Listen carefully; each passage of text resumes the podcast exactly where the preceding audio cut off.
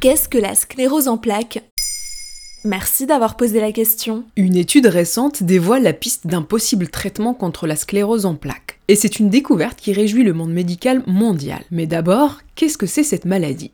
Lorsque notre système immunitaire n'arrive plus à faire la différence entre le soi et le non-soi, cela donne lieu à une maladie auto-immune. Identifiée par le célèbre professeur Charcot en 1868, la sclérose en plaques est une maladie auto-immune principalement connue pour s'attaquer au système nerveux. Dans ce cas, notre système immunitaire, alors habituellement impliqué dans la lutte contre les virus et les bactéries, s'emballe et attaque la myéline, graine protectrice des fibres nerveuses qui joue un rôle important dans la propagation dans l'influx nerveux du cerveau aux différentes parties du corps.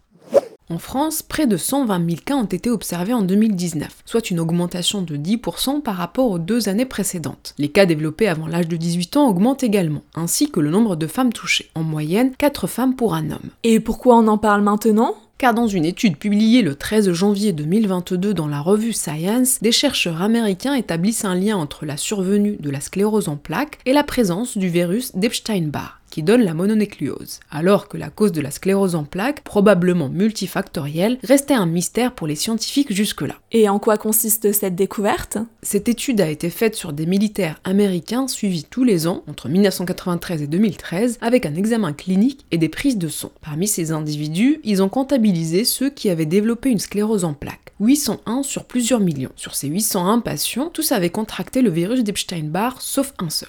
Après d'autres tests complémentaires, les chercheurs concluent que le fait d'avoir été en contact avec le virus d'Epstein-Barr augmente d'un facteur 32 le risque de développer une sclérose en plaques. C'est une condition nécessaire mais non suffisante. C'est en tout cas un important facteur de risque. Et en quoi est-ce réellement une avancée? Cette association entre la sclérose en plaques et le virus d'Epstein-Barr est connue depuis une vingtaine d'années par les chercheurs. Mais l'intérêt de cette étude est qu'elle a été faite sur un très large panel de population et donc qu'elle confirme et solidifie ses résultats.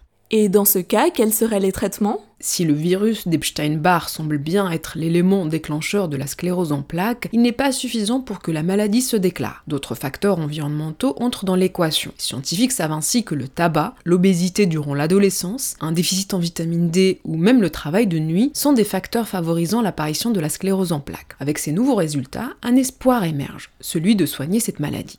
Les traitements actuels permettent de ralentir l'évolution de la maladie, mais n'empêchent pas sa progression à long terme. Prévenir les infections au virus d'Epstein-Barr avec un vaccin ou des antiviraux apparaît comme une piste encourageante. Et il semblerait que la solution ne soit pas très loin, puisque hasard du calendrier, Moderna a annoncé le 5 janvier 2022 le début des tests cliniques pour un vaccin contre le virus d'Epstein-Barr utilisant la technologie à ARN messager.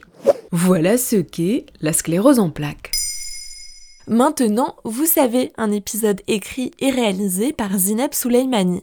En moins de 3 minutes, nous répondons à votre question. Que voulez-vous savoir? Posez vos questions en commentaire sur les plateformes audio et sur le compte Twitter de Maintenant, vous savez.